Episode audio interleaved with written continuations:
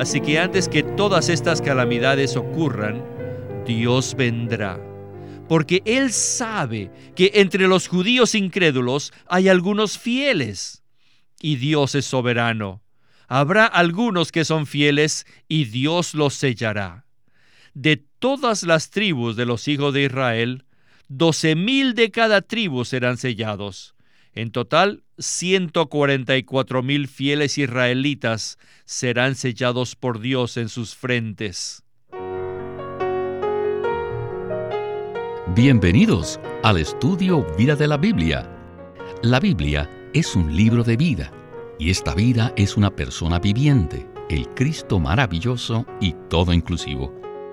Los invitamos a que visiten nuestra página de internet radiolsm.com y allí podrán escuchar gratuitamente todos los programas radiales del Estudio Vida.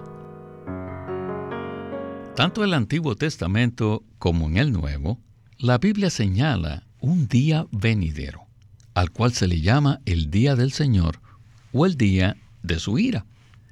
Será un día terrible sin igual a otro, pues en este día Dios ejecutará su juicio sobre la tierra rebelde y caída. Ahora, ¿cuándo vendrá el día del Señor? ¿Y qué efecto tendrá sobre nosotros? En el estudio vida de hoy, que se titula Dios preserva a su pueblo, estudiaremos el capítulo 7 de Apocalipsis y veremos cómo Dios cuida de su pueblo mientras está a punto de traer juicio sobre la tierra. En esta ocasión está con nosotros Óscar Cordero, y nos alegra mucho que nos acompañe. Bienvenido, Óscar. Gracias, hermano Víctor, me alegra regresar al programa. Hoy veremos que el capítulo 7 de Apocalipsis es una visión insertada entre el sexto y el séptimo sello. El capítulo 8 de Apocalipsis es la continuación del capítulo 6. Pues al final del capítulo 6 tenemos el sexto sello y al principio del capítulo 8 tenemos el séptimo sello. Puesto que estos siete sellos revelan los misterios de la economía de Dios, es importante leer el capítulo 7 de Apocalipsis en este contexto y bajo esta perspectiva. Oscar, ¿podría usted darnos un repaso de estos sellos. Cuando se abre el quinto sello, lo que vemos son las oraciones de los santos martirizados, que ahora se encuentran en el paraíso, el cual está representado por la frase bajo el altar, es decir, la región que está debajo de la tierra. Estos son los santos fieles que pagaron un precio máximo para dar testimonio acerca del Señor y su palabra. Ellos fueron maltratados de la forma más injusta y dolorosa, e incluso les dieron muerte. Y cuando este sello es abierto, nos damos cuenta de que ellos están ofreciendo una oración corporativa en la cual claman, ¿Hasta cuándo, Señor? ¿Cuánto tiempo esperarás antes de vengar nuestra sangre? Ellos oran para que el Señor intervenga mediante un justo juicio sobre esta tierra rebelde y sobre aquellos que se oponen a Dios y a su pueblo. Este es un tipo de oración muy particular. Solo se libera cuando la situación llega a un punto de ser intolerable. Así que ellos claman al Señor para que actúe y los vengue. Luego, el sexto sello es en realidad una respuesta a las oraciones de los mártires. Este sexto sello marca el inicio de un tiempo particular de calamidad, la cual incluye un gran terremoto. Cuando digo un tipo particular de calamidad, me refiero a algo distinto a lo que ha ocurrido a lo largo de la historia. Cuando se abre el sexto sello, comienzan las calamidades sobrenaturales. Las cosas sucederán con tal intensidad que se hará evidente que son calamidades sobrenaturales que expresan el justo juicio de Dios sobre la tierra. Gracias por esta introducción.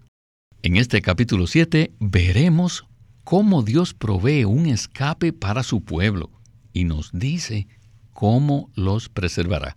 Además, veremos que el pueblo de Dios se compone de dos grupos o categorías. Ahora comencemos el estudio vida con Winnesley. Adelante. Si leemos el Nuevo Testamento cuidadosamente, como también las profecías del Antiguo Testamento, veremos que vendrá un tiempo que se llama el Día del Señor, que se refiere a la gran tribulación. El día del Señor será terrible. En las profecías del Antiguo Testamento, varios profetas mencionaron ese día del Señor y todos expresaron que aquel día sería terrible. La gran tribulación será el día del Señor. Pero debemos notar que el sexto sello se abrirá antes de la venida del Señor. Si usted me preguntase cuándo vendrá la gran tribulación, le contestaría que vendrá cuando suene la quinta trompeta. Las primeras cuatro trompetas todavía no son la gran tribulación, pero sí son el comienzo, el principio, el preámbulo de la gran tribulación. Y pese a que no es la gran tribulación en sí, este comienzo causará severos sufrimientos para los seres humanos. Esto significa que el daño sobre la tierra será más grande que el del sexto sello, porque también habrá daño a los ríos y también a los cuerpos celestes.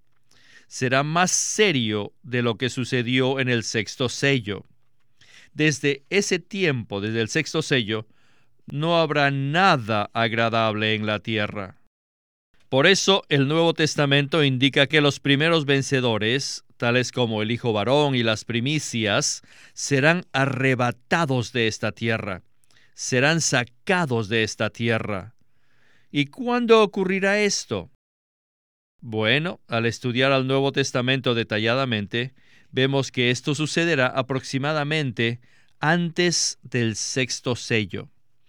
No podemos decir exactamente el año, el mes ni el día, pero conforme a nuestro estudio del libro de Apocalipsis, de Mateo y de otras porciones de la palabra, podemos decir que la primera clase de arrebatamiento, el arrebatamiento del Hijo varón y de las primicias, ocurrirá antes del sexto sello.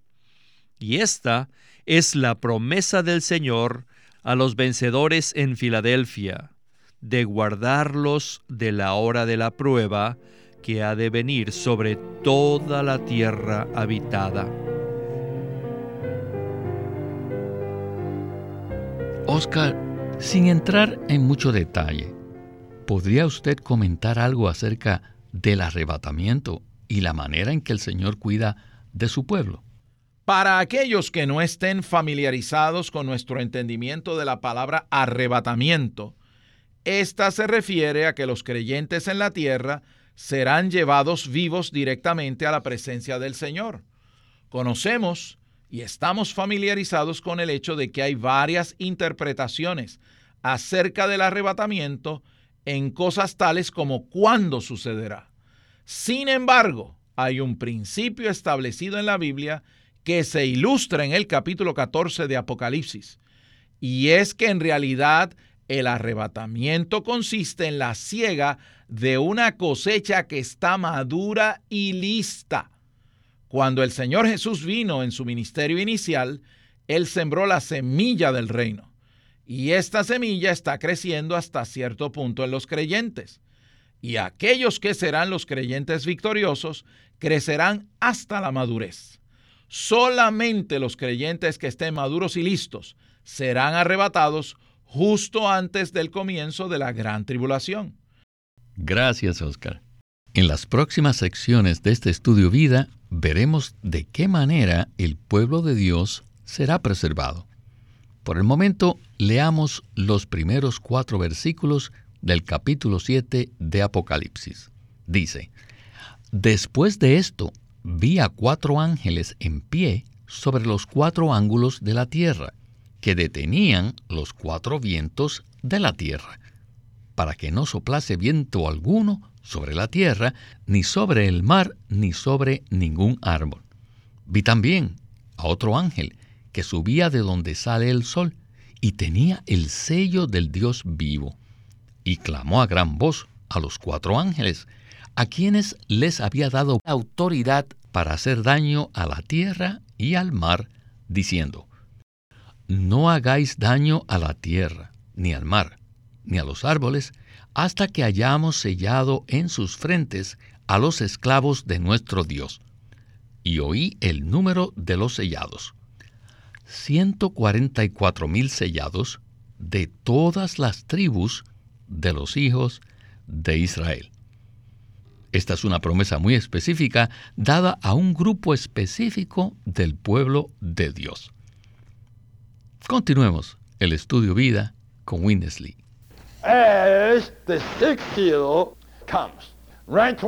Después que se abrió el sexto sello, de inmediato vemos en el capítulo 7 una visión que ha sido puesta entre el capítulo 6 y el capítulo 8, la que nos muestra que antes que venga la gran tribulación, Dios hará dos cosas, que son la manera en la cual Dios preservará a sus dos pueblos escogidos, los israelitas y los redimidos. Y lo primero es que sellará el remanente escogido de Israel.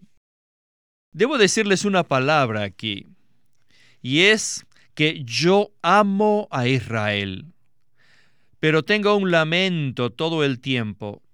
Siento lástima por ellos. ¿Por qué? Miren, conforme a la profecía y conforme a su verdadera situación, ellos han regresado a su patria pero han regresado en incredulidad. Ellos tienen cierta fe en Dios, pero solo en forma tradicional. Y esa es una especie de rebelión contra Dios. Ustedes ya saben que cuando el Señor Jesús vino, Dios cambió la dispensación de guardar la ley a creer en el Señor Jesús. Pero los judíos no aceptaron ese cambio de dispensación, el cambio que Dios efectuó. Ellos no se volvieron de guardar la ley a creer en el Señor Jesús. Y esta es la rebelión. Es una desobediencia, es una terquedad. Pero Dios es soberano. Dios siempre cuida a la nación de Israel, no por causa de ellos, sino por causa de la economía de Dios. Así que antes que todas estas calamidades ocurran, Dios vendrá. Porque Él sabe que entre los judíos incrédulos hay algunos fieles. Y Dios es soberano. Habrá algunos que son fieles y Dios los sellará. De todas las tribus de los hijos de Israel, doce mil de cada tribu serán sellados. En total, 144 mil fieles israelitas serán sellados por Dios en sus frentes. Los seres humanos no podrán saber esto, pero los ángeles que han sido enviados a dañar la tierra sí reconocerán ese sello. Y cuando los ángeles sean enviados a dañar la tierra, el mar y los cuerpos celestes, en las primeras cuatro trompetas, ellos reconocerán las marcas selladas sobre las frentes de estos 144 mil de Israel. Y esta es la manera en la cual Dios preservará a Israel, su pueblo escogido. Creo que mucha gente se pregunta acerca del destino de los israelitas en la última etapa de la situación en la tierra. Por supuesto sabemos que ellos eran el pueblo de Dios en el Antiguo Testamento. Sin embargo, como vimos en el libro de Romanos, Pablo dice que Dios esencialmente desprendió la rama que representaba a Israel y la puso a un lado. Y creo que este es el dilema para muchas personas. Ellos, los israelitas, fueron separados, pero Dios les había hecho las promesas del pacto. Oscar, ¿qué nos puede usted comentar al respecto? Nuestro Dios es el Dios del pacto y Él siempre es fiel a su pacto. Con relación a esto, el capítulo 11 de Romanos es muy profundo. Creo que aquí es suficiente enfocarnos en el principio rector de que Dios llamó al pueblo de Israel para que fuese su testimonio para toda la tierra, a fin de que todos los gentiles, todas las naciones, pudieran ser bendecidos. La gran mayoría del pueblo de Israel se degradó y rechazaron a Cristo cuando Él vino. Así que los judíos fueron desgajados del olivo y los creyentes del Nuevo Testamento fueron injertados. Sin embargo, habrá un recobro de por lo menos un remanente del pueblo de Israel, lo cual está profetizado en el libro de Zacarías capítulo 12. Cuando el Señor Jesús venga, el remanente del pueblo de Israel mirará a aquel a quien traspasaron y llorarán por él como el hijo primogénito. La nación de Israel pasará por esta terrible tribulación. Muchos serán martirizados pero un número, un remanente, será preservado y marcado por el Dios fiel del pacto. Eso es verdad, Oscar. Dios es fiel y protege a su pueblo. El remanente de Israel es sellado, pero los cristianos serán preservados de otra manera. Leamos ahora otros versículos para ver qué sucede con la iglesia. El versículo 9 del capítulo 7 de Apocalipsis dice, Después de esto miré, y he aquí una gran multitud, la cual nadie podía contar, de toda nación y tribu y pueblo y lengua, que estaban de pie delante del trono y del cordero, vestidos de vestiduras blancas y con palmas en las manos. Luego, los versículos del 13 al 15 dicen, Estos que están vestidos con vestiduras blancas, ¿quiénes son? ¿De dónde han venido? Yo le dije, Señor mío, tú lo sabes. Y él me dijo, estos son los que han salido de la gran tribulación y han lavado sus vestiduras y las han emblanquecido en la sangre del cordero. Por esto están delante del trono de Dios y le sirven día y noche en su templo. Y aquel que está sentado sobre el trono extenderá su tabernáculo sobre ellos. Aleluya. Aquí vemos una promesa específica a otro grupo del pueblo de Dios. Continuamos el estudio vida de Apocalipsis con Winnesley.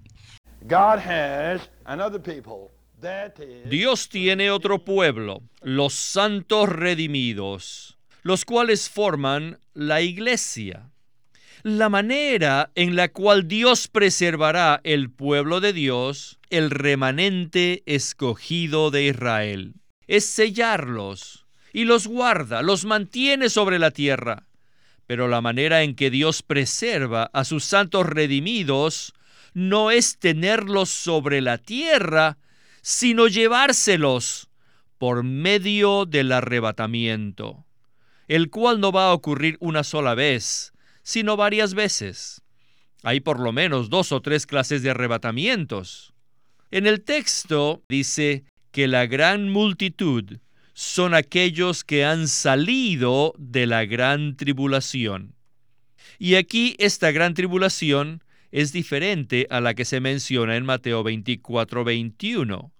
Aquí se refiere a una tribulación en sentido general. Ustedes saben que todo el pueblo de Dios ha pasado por ciertas tribulaciones, por sufrimientos, por persecuciones, por aflicciones. En cierto sentido, ningún cristiano puede evitar estas cosas. Debemos darnos cuenta que en nuestro espíritu somos personas que se gozan, pero en el lado físico somos personas que sufren. Así que finalmente, cuando lleguemos allá, la declaración de todos será que salimos de la gran tribulación.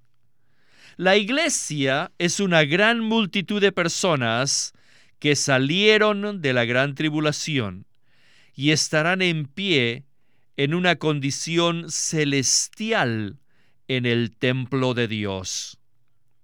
No solamente estarán adorando y sirviendo a Dios, sino también lo estarán disfrutando a Él Dios mismo será nuestro tabernáculo. Él se extenderá a sí mismo sobre todos nosotros como tabernáculo. Nosotros lo disfrutaremos a Él a lo máximo, a lo sumo.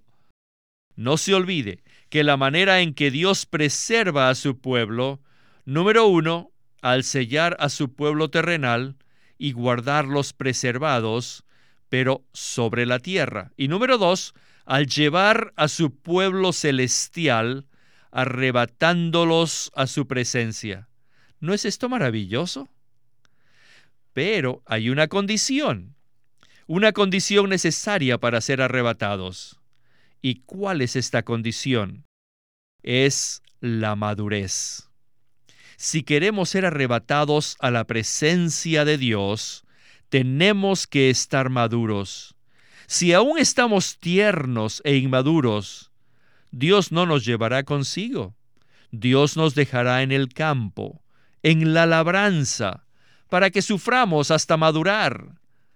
Todos tenemos que madurar. Este es el requisito para que Dios nos arrebate, nos lleve de esta tierra a su presencia. Y esto está completamente y detalladamente revelado en Apocalipsis. En el capítulo 14 veremos las primicias y la cosecha. En ese pasaje, la Biblia dice claramente que cuando la mies de la tierra está madura, viene la cosecha. De manera que todos tenemos que crecer y madurar. Si queremos ser arrebatados a la presencia de Dios, tenemos que estar maduros. Así como se mencionó, la madurez es el requisito para que Dios nos arrebate de esta tierra. Desarrollamos extensivamente este tema en el estudio Vida de Mateo, pero ahora resurge nuevamente. Oscar, por favor, coméntenos algo acerca de esto. La condición para ser preservados se ve con estos dos grupos del pueblo de Dios. En cuanto al pueblo de Israel, ellos obedecerán la orden de Dios y no adorarán la bestia ni adorarán su imagen. Ellos serán fieles al Dios que conocen. Y el hecho de ser marcados es lo que les permitirá soportar en medio de tan increíble padecimiento. Ellos serán preservados. Sin embargo, el énfasis del capítulo 7 está realmente con la multitud que está delante del trono, vestidos con vestiduras blancas y con palmas en las manos. Estos son los creyentes que han padecido a lo largo de los siglos. Y la condición para ser preservados a fin de participar en el arrebatamiento es que crezcamos en vida hasta la madurez. Tenemos el ejemplo de una cosecha que crece y madura. Si hemos de ser preservados por medio del arrebatamiento, necesitamos cumplir las condiciones para ser arrebatados. Y esas condiciones son, primero, la madurez en vida, tal como la define la palabra de Dios. Y segundo, la preparación, que equivale a estar listos. Así que esta es la responsabilidad de parte nuestra y la condición para que seamos preservados.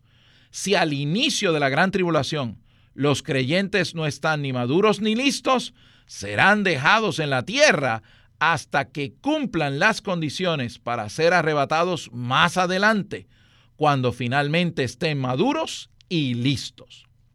Cuando predicamos el Evangelio y damos testimonio de la vida de Cristo, el mundo nos persigue, pero no debemos evadir ni rechazar este padecimiento. Claro, nadie quiere sufrir, pero mediante el mensaje de hoy nos damos cuenta que sufrir por causa de Cristo es parte del precio que pagan aquellos que en verdad son fieles. Dios es fiel y preserva a su pueblo. Pero por nuestra parte, si deseamos ser arrebatados a la presencia de Dios, tenemos que estar maduros. Tocaremos este tema importante nuevamente en el capítulo 14, ¿verdad? Así es. Y quisiera terminar con esta breve palabra que es como un resumen de lo que he tratado de decir. En Apocalipsis 14 tenemos una cosecha en la tierra. y la parte más preciosa de esta cosecha son las primicias.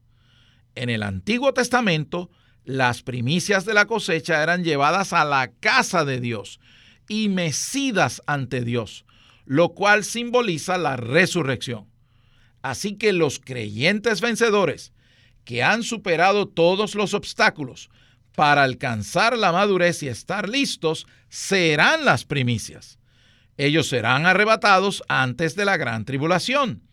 Aquellos que no han procurado el crecimiento en vida, que han sido distraídos por otras cosas, incluyendo sus obras cristianas o lo que sea, y simplemente no han madurado, serán dejados en la tierra por lo menos durante la mayor parte de la gran tribulación.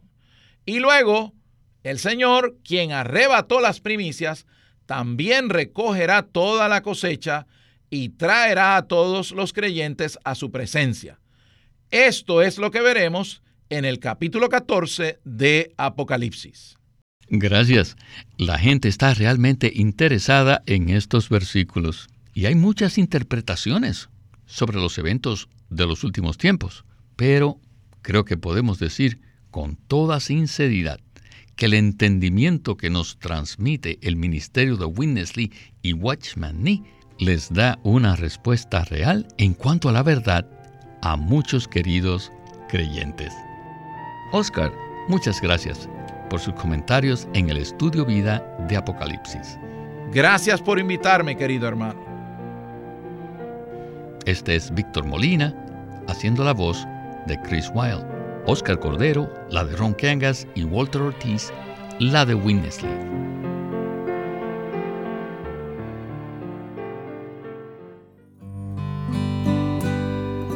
Queremos animarlos a que visiten nuestra página de internet libroslsm.com. Allí encontrarán los libros impresos del Ministerio de Watchman Nee y Witness Lee la Santa Biblia versión recobro con sus notas explicativas y también encontrarán folletos, himnos, varias publicaciones periódicas y libros en formato electrónico.